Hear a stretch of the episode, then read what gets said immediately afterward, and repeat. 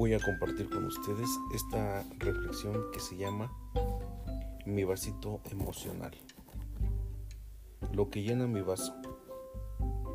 Mi familia, mis amigos, escuchar música, mis pasatiempos, mi amor propio y la gestión emocional que le doy a mi vida. Lo que vacía mi vaso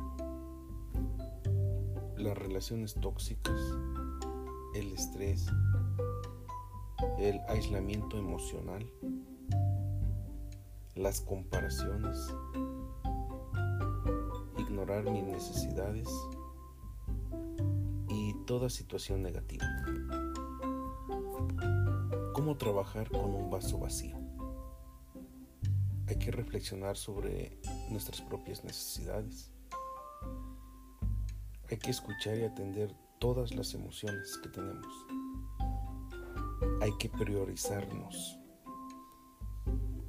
Hay que recurrir a todas esas redes de apoyo que existen como terapias si es que uno lo cree necesario.